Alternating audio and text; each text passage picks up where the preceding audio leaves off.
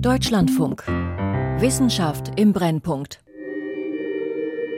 Seit dem 30. November 2022 haben wirklich viele Menschen ein ganz neues Verständnis für künstliche Intelligenz entwickelt.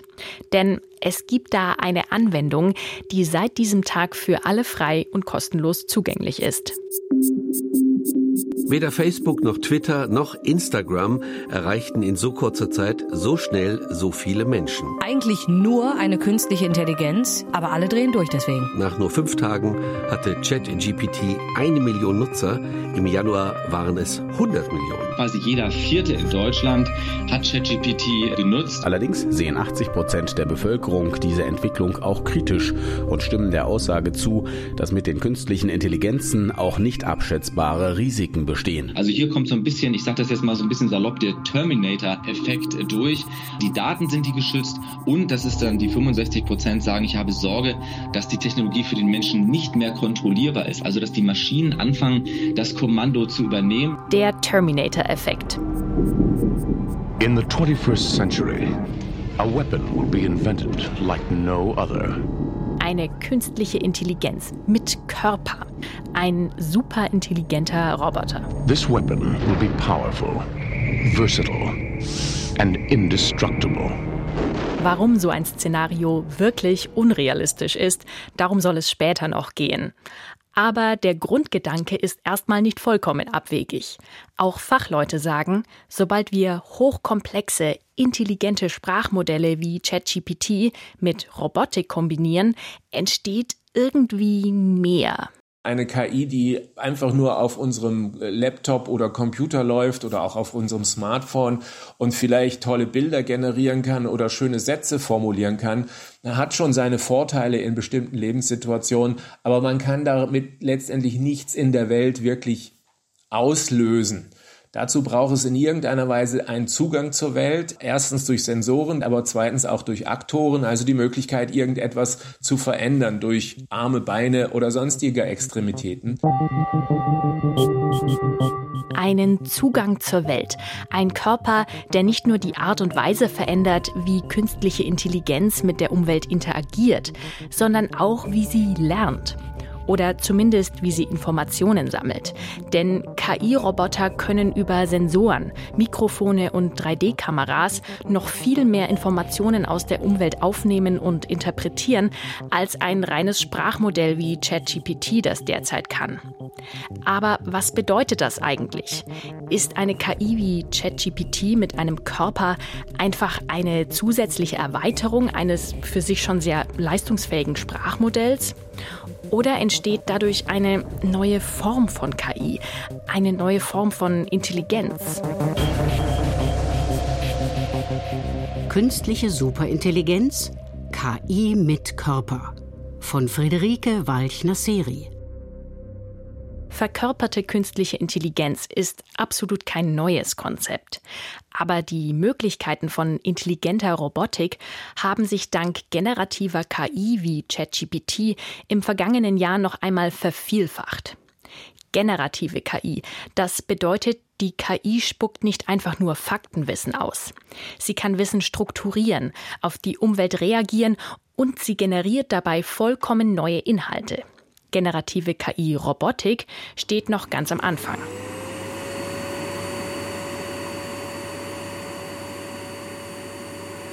Fachleute prognostizieren, dass in den kommenden Jahren immer mehr zunehmend intelligente Haushaltshelfer und Assistenzroboter bei uns einziehen werden.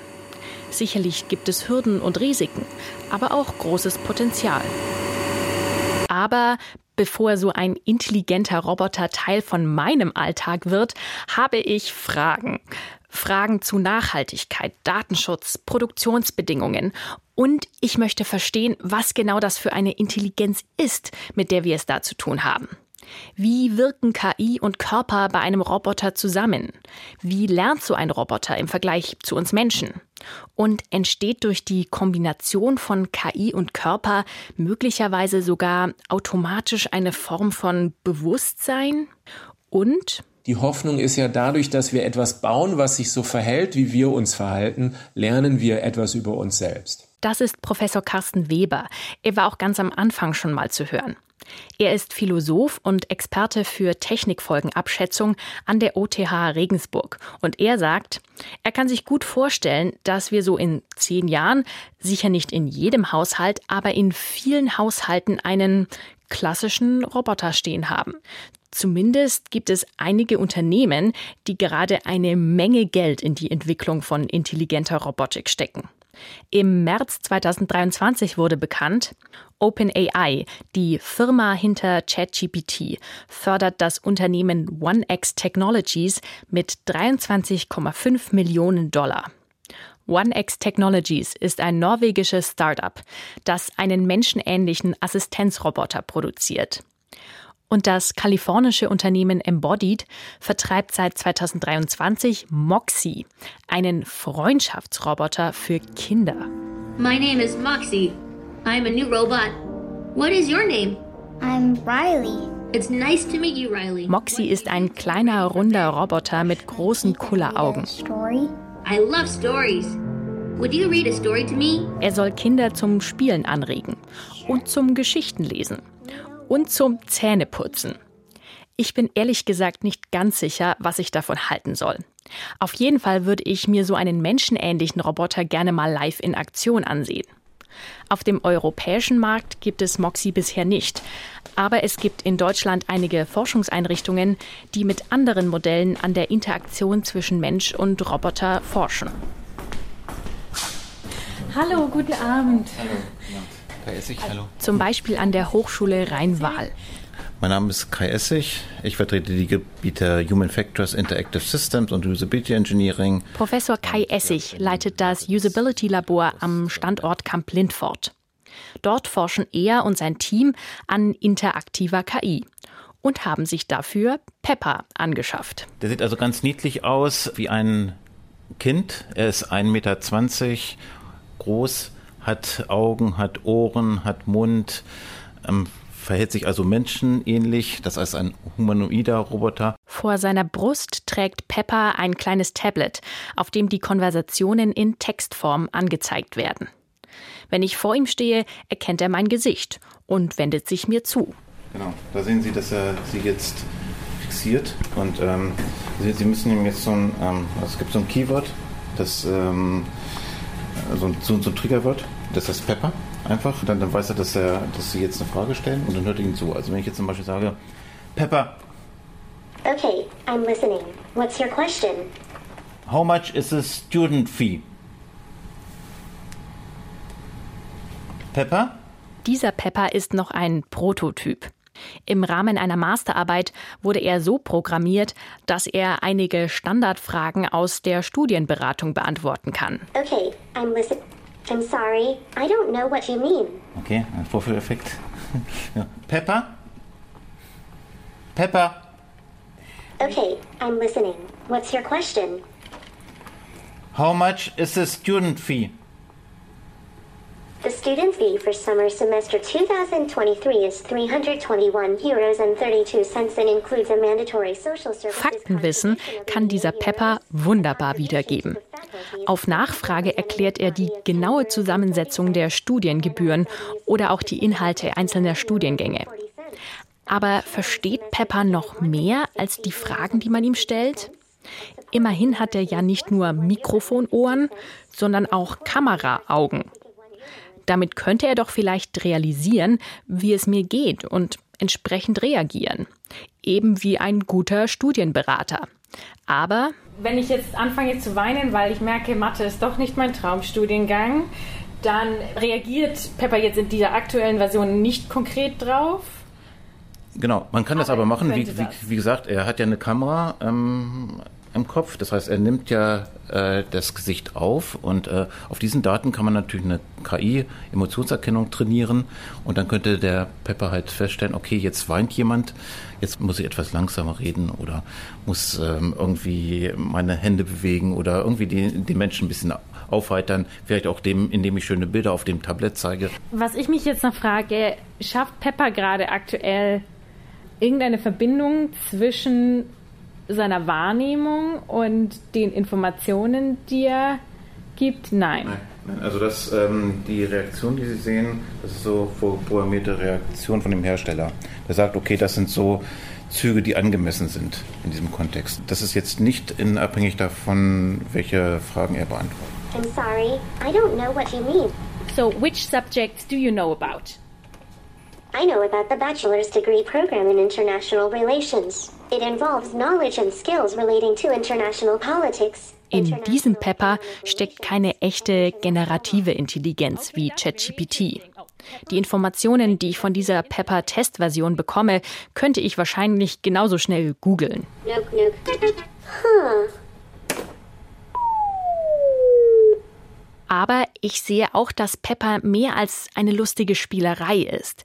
Auch wenn seine Antworten nicht klüger wirken als Antworten von Sprachsystemen wie Siri oder Alexa. Die Interaktion mit Pepper ist trotzdem irgendwie mehr.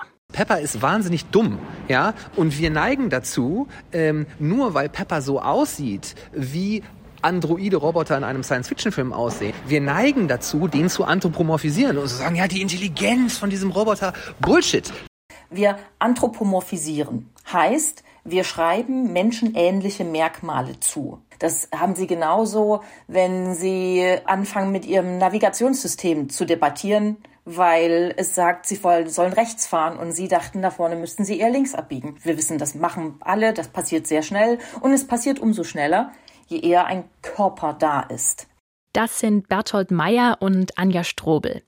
Beide haben eine Psychologieprofessur an der TU Chemnitz und ich habe mit ihnen unter anderem darüber gesprochen, wie sich verkörperte Intelligenz von KI ohne Körper unterscheidet und von menschlicher Intelligenz.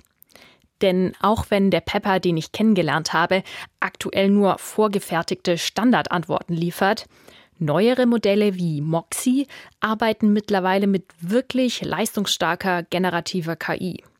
Und Videos auf YouTube zeigen, dass Moxie so aufmerksam ist, dass es manchen Menschen schon unangenehm wird. Oh, wow. I just noticed you have a cool backpack.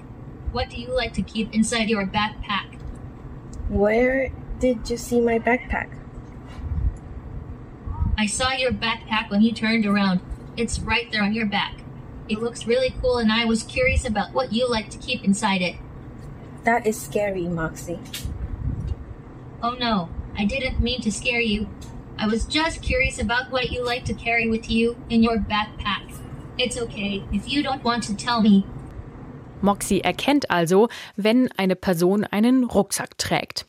Und Offenbar wurde die KI von Moxie auch darauf trainiert, nachzufragen, was sich in dem Rucksack befindet. Das bedeutet, Moxie nimmt die Umwelt wahr und kann entsprechend reagieren. Aber versteht er sie auch? So, das ist ein kleines Gedankenexperiment. Stellen Sie sich einen Mensch vor, der kein Chinesisch spricht und alleine in einem Raum ist. Und in einem also eine Person kann weder Chinesisch sprechen noch schreiben aber sie sitzt in einem Raum mit lauter Büchern, die genaue Anweisungen dazu enthalten, mit welchem Schriftzeichen man wie auf andere Schriftzeichen reagiert. Also wie eine KI, die genaue Anweisungen erhält, wie sie statistisch gesehen in welcher Situation am besten reagiert. Und dann? Jemand, der Chinesisch spricht, schreibt auf einen Zettel, was ist deine Lieblingsfarbe und reicht diesen Zettel durch einen Schlitz in diesen Raum. Der Mensch sieht diese Kringel auf dem Zettel, die für ihn keine Bedeutung haben und malt irgendwelche anderen Kringel, die er selber auch nicht versteht, auf ein Blatt Papier und reicht es wieder heraus. Und auf dem Blatt Papier steht, für den Menschen, der Chinesisch kann, blau, aber grün mag ich auch. Und die Frage ist jetzt, spricht das Zimmer als Ganzes Chinesisch? Und macht es überhaupt einen Unterschied, ob die erste Person wirklich Chinesisch versteht oder nicht? Weil für die Person, die Chinesisch kann, ist das ja vielleicht vollkommen egal, solange sie eine schlüssige Antwort bekommt. Nochmal, der Mann in dem Zimmer spricht kein Chinesisch, genauso wenig wie ChatGPT im engeren Sinne ein Bewusstsein hat. Das ist ein simuliertes Verhalten auf der Basis von Statistik. Und Moxie weiß nicht, was ein Rucksack ist. Moxie versteht auch nicht, was ein Rucksack ist. Und Moxie macht einfach Statistik. Moxie oder jede andere generative KI muss irgendwann einmal hunderttausende Bilder von Rucksäcken in unterschiedlichen Farben und Lichtverhältnissen gesehen haben, um einen Rucksack in der Realität dann auch zuverlässig zu erkennen. Das ist ein zentraler Unterschied zu uns Menschen. Wenn ein Kind diesen roten Kasten mit Rädern und Tatütata erlebt, dann wird es in Zukunft alle Feuerwehrautos in jeder Situation erkennen. Eine KI kann das nicht. KI lernt durch Unmengen von Daten, welche Form oder welches Farbschema ein Feuerwehrauto hat. Aber KI nutzt diese Unmengen von Daten nur, um eine statistisch gesehen möglichst angemessene bzw. korrekte Antwort zu geben. Die spannende Frage ist eigentlich, warum um alles in der Welt reicht es unserem Gehirn, wenn wir nur ein einziges Mal ein Feuerwehrauto sehen, damit wir es für den Rest unseres Lebens wiedererkennen? Wissen wir nicht. Und das liegt aber auch daran, unser Gehirn ist eben kein Computer. Dabei äh, spielen die Art und die Anzahl der Verknüpfungen die zentrale Rolle, die Synapsen. Und davon haben wir Milliarden in unserem Gehirn. Unser Gehirn ist komplexer als die Galaxie, in der wir uns bewegen. Und wir verstehen es nicht. Auch KI mit Körper handelt nur auf Basis von statistisch vorprogrammierten Mustern. Die sind allerdings hochkomplex. Die Reaktionen der KI können dadurch spontan und zufällig wirken, auch weil die KI auf ein ganzes Spektrum von möglichen Reaktionen trainiert werden kann, die dann nach einem Zufallsprinzip ausgewählt werden. Es könnte durchaus sein, dass wir irgendwann intelligente Robotik nutzen, die wir in ihrer Wahrnehmung und Ausdrucksweise nicht mehr von einem Menschen unterscheiden können. Zum Beispiel, weil sie uns wirklich glaubhaft vermittelt, dass sie Bedürfnisse und Gefühle hat. Oder weil sie uns überraschen kann. Allerdings, es ist eine Sache, wenn mir eine Sprach-KI überraschende Dinge sagt. Es ist eine ganz andere Sache, wenn ein Roboter überraschende Dinge tut.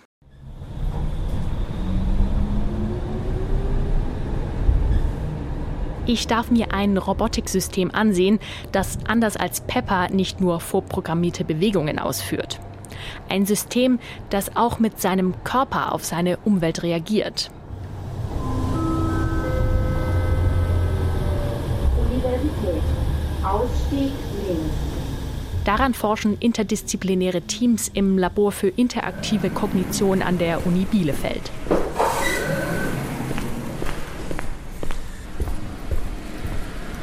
Hallo, freut mich sehr. Vielen Dank, dass Sie mich so kurzfristig Hier arbeitet der Informatiker Robert Haschke. Er leitet das Bimanual Grasp Lab, ein Forschungsprojekt mit zwei sensorischen Roboterarmen. Was haben Sie heute Morgen gemacht? Seit Sie haben gesagt, Sie mussten eine Stunde vorher jetzt anfangen. Äh, eigentlich das reine Hochfahren dauert vielleicht so eine Viertelstunde. Ja, man muss die ganzen Rechner anmachen, alle Programme starten. Das, das ganze System besteht aus äh, mehr als 100 oder 200 sogar verschiedenen Komponenten, die alle gleichzeitig laufen müssen, damit alles funktioniert. Und die muss man eben starten, gucken, dass alles läuft, einmal durchtesten und gegebenenfalls dann eben die Fehler erstmal beheben, damit man äh, demobereit ist. Äh, und deshalb muss man eben eine Stunde vorher immer einplanen. Die beiden Roboterarme hängen über einem Tisch mit verschiedenen Gegenständen. Szenario Esstisch. Da liegen Teeboxen, Chips, Obst. Die Äpfel und Bananen, die Sie hier sehen, sind allerdings aus Plastik. die müssen wir nicht alle paar Wochen erneuern, weil sie vergammeln. Bevor er irgendwas machen kann, muss er wissen, ähm, welche Objekte überhaupt in der Szene liegen. Und wir können ihn zum Beispiel fragen, Show me all apples. Unser Roboter spricht nur Englisch und hat jetzt hier auf dem Monitor eben gezeigt, wo er die Äpfel erkennt äh, in der Szene. Ja, das ist so der erste Check, den man macht. Ähm, funktioniert die, die Wahrnehmung richtig, die Kameraeinstellung, Kalibrierung, ist alles noch so, wie es sein soll. Damit die Hände die verschiedenen Gegenstände sicher greifen können, haben Robert Haschke und sein Team dem Roboter verschiedene Griffarten beigebracht. Einen Apfel greifen wir Menschen zum Beispiel meist nur mit den Fingerspitzen, mit einem Präzisionsgriff. Und wenn wir einen Krümel vom Tisch sammeln wollen, nehmen wir den Pinzettengriff mit nur zwei Fingern. Wir wollen jetzt auch mal was sehen. Ich gebe dem Roboter einfach mal das Kommando hier, mir diese Chipsdose zu geben. Give me the chips. The left or the right chip. Jetzt hat er das hier auch als Chips erkannt. Jetzt muss ich mal gerade gucken. The right one. Okay, I will do it. Jetzt gibt der Roboter mir eben den, diese Box und stellt hier auch selbstständig fest, dass ich sie übernommen habe. Und da sind wir bei einem ganz anderen wichtigen Bereich in der Robotik, nämlich der Taktilsensorik. Roboter heutzutage haben in der Regel kein Tastempfinden. Und wir haben jetzt hier in den Fingerspitzen eben Tastsensoren. Und das brauchen wir natürlich, um zu wissen, haben wir denn überhaupt schon Kontakt hergestellt? Wie doll greifen wir zu? Fängt das Objekt an zu rutschen? Müssen wir stärker zugreifen? All das können wir mit diesen Tastsensoren äh, jetzt machen. Eine Roboterhand, die eine Chipsdose nimmt, wirkt erstmal nicht besonders beeindruckend. Vielleicht, weil wir Aufnahmen aus Fabriken kennen, in denen Greifarme jeden Tag tausende Mal mit der immer gleichen Bewegung Gegenstände greifen. Und wir greifen selbst ja jeden Tag 100 Dinge. Und zwar ganz selbstverständlich, ohne dass wir auch nur einen Gedanken daran verschwenden müssen. Aber auch wir Menschen müssen diese Greifbewegung in den ersten Lebensjahren lernen. Das geht nicht ganz so schnell wie bei dem Feuerwehrauto. Aber im Vergleich zu einem Roboter lernen wir Bewegungen wirklich beeindruckend schnell und effizient. Dasselbe Institut, das äh, den Durchbruch mit dem ChatGPT bewirkt hat, die hatten vorher eine Roboterarbeitsgruppe und die haben auch sich mit Greifen beschäftigt und konnten dann äh, ihre Hand dazu bringen, so einen Rubik's Cube zu drehen und eben die Farbflächen einheitlich zu stellen. Und das war, wie ich finde, eine ganz tolle Leistung. Auch äh, alle meine Kollegen finden das. Es hat aber hunderte von Jahren an Rechenzeit gefressen. Durch Parallelrechnen und beschleunigte Verarbeitung konnte es dann eben auf ein paar Monate reduziert werden. Aber es hat Millionen US-Dollar verschlungen und die Hand kann jetzt genau diese eine Fähigkeit. Das war Professor Helge Ritter. Er leitet die Arbeitsgruppe Neuroinformatik an der Uni Bielefeld.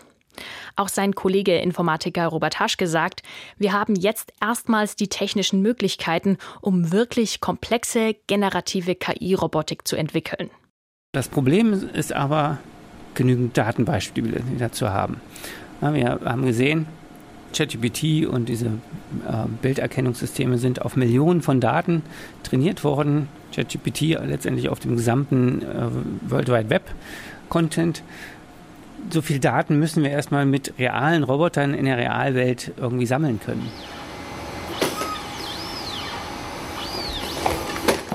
Das Problem ist, damit man Roboter darauf trainieren kann, zuverlässig einen Apfel zu greifen, muss das System üben. Es ist immer noch ein verhältnismäßig kleiner Aufwand, einem System 20 Millionen Bilder von Äpfeln zu zeigen. Aber eine Roboterhand 20 Millionen Mal einen Apfel anfassen zu lassen, dauert wirklich lange. Und dazu kommt, dass jeder Roboter vielleicht noch etwas anders funktioniert und sich die Daten nicht optimal übertragen lassen. Um diese Bewegungsdaten zu sammeln, lassen Forschende die Roboter deshalb auch einfach explorativ viele verschiedene Griffe zufällig ausprobieren, bis sie die effizientesten Grifftechniken gelernt haben. Am besten aber nur im sicheren Laborsetting. Man will aber natürlich verhindern, dass es irgendwas ausprobiert, was letzten Endes Schaden zufügt in irgendeiner Form. Also dass was passiert oder dass dieser Roboter eine Version des Ausprobierens macht, die dann letzten Endes katastrophal ist. Zum Beispiel. Ähm, machen Sie sich da Sorgen? Ist das Science Fiction? Genau aus diesem Grund trainieren wir unsere Roboter zunächst mal in Simulationen, damit wir da eben nichts kaputt machen können. Und dann ist ja natürlich die Frage, inwieweit statte ich den Roboter, den ich tatsächlich an den Menschen ausliefere, noch mit Fähigkeiten aus, dass er diese explorativen Bewegungen oder Handlungen immer noch macht. Das kann ich ja abschalten. Wir wissen nicht wirklich, was da drin passiert. Wir können das nur testen auf, auf unseren Trainingsdaten typischerweise und sehen, okay, zu 99 Prozent Wahrscheinlichkeit macht es genau das, was ich will. Robert Haschke ist also nicht besorgt, dass wir irgendwann ein Terminator-Problem haben. Ich glaube, wir brauchen uns noch keine Sorgen machen, dass die Roboter bald die Welt übernehmen. Das ist ja häufig so die, die Angst, die dann rumgeht, äh, wenn man über KI und, und Roboter und KI spricht. Ich glaube, in der Diskussion heute ist klar geworden, dass wir da noch weit davon entfernt sind.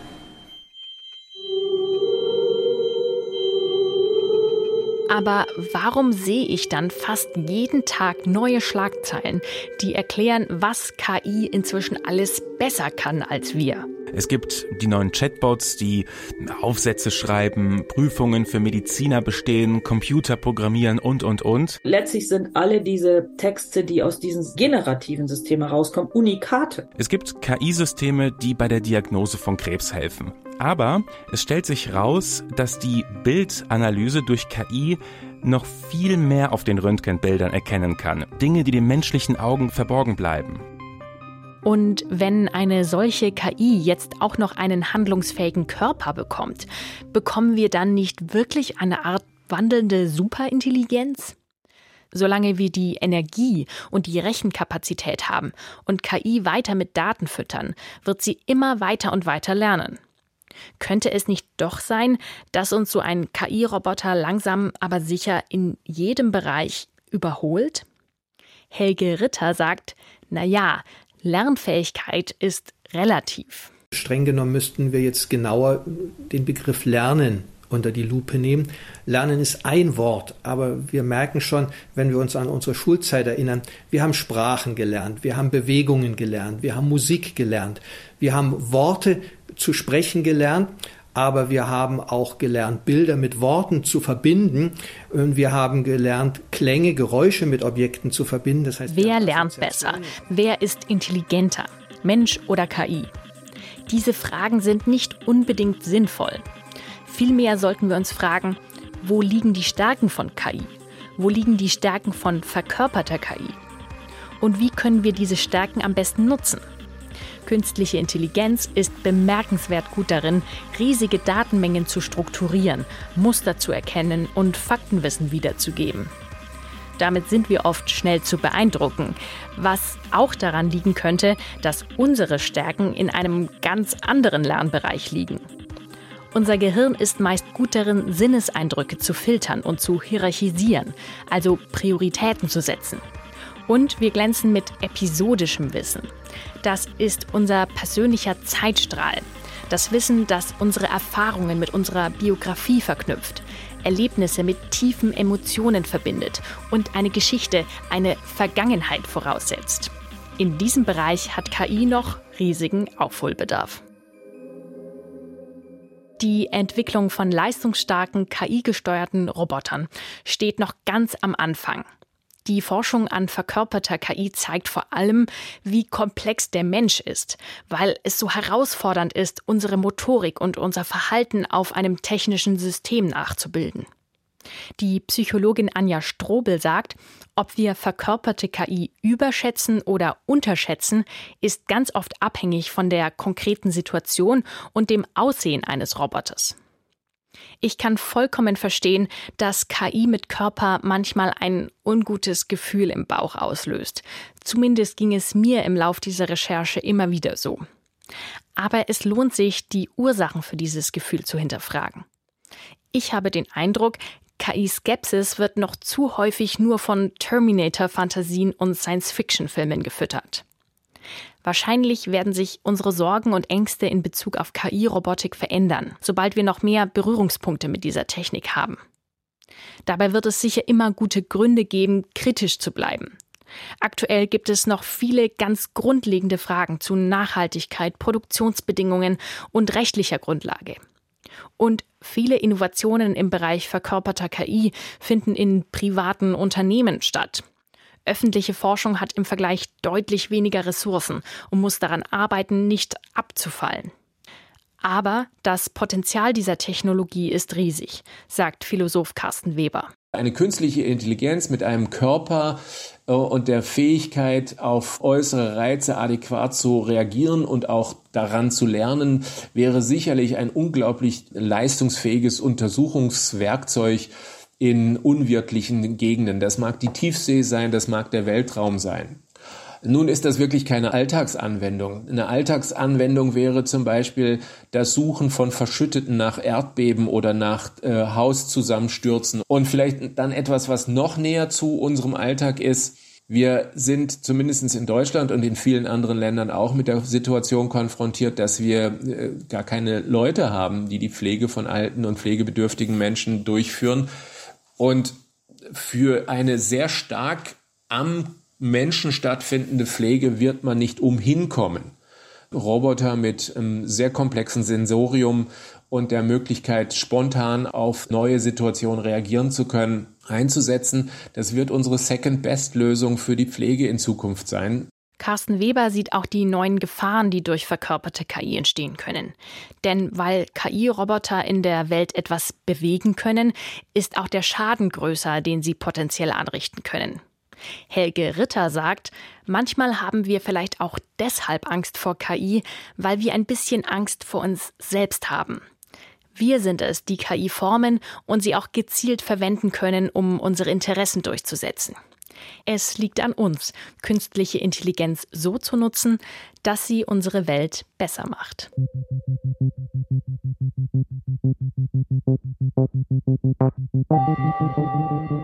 Künstliche Superintelligenz KI mit Körper von Friederike Walchner-Seri. Es sprach die Autorin. Ton Martin Hoffmann, Regie Claudia Katanek, Redaktion Christiane Knoll. Eine Produktion des Deutschlandfunks 2023.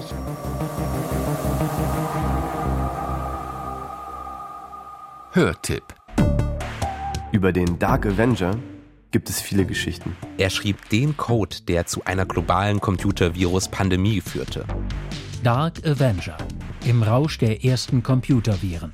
Ein Podcast von Deutschlandfunk. Der Dark Avenger hat die noch junge Computerviren- und Antivirenwelt revolutioniert. Und zwar Jahre bevor es das World Wide Web gab. Dass er sich einfach irgendwo eingewählt hat, irgendwas abgeloadet hat und sagt, hey, probier mal, es ist irgendwie ein neues Spiel oder sowas. Und das alles aus einem kleinen Land hinter dem eisernen Vorhang, Bulgarien. Aber niemand weiß, wer dieser geniale Dark Avenger ist. Und ganz ehrlich, schon allein das macht die Geschichte für uns mega spannend. Dark Avenger. Neue Episoden freitags in der DLF Audiothek App.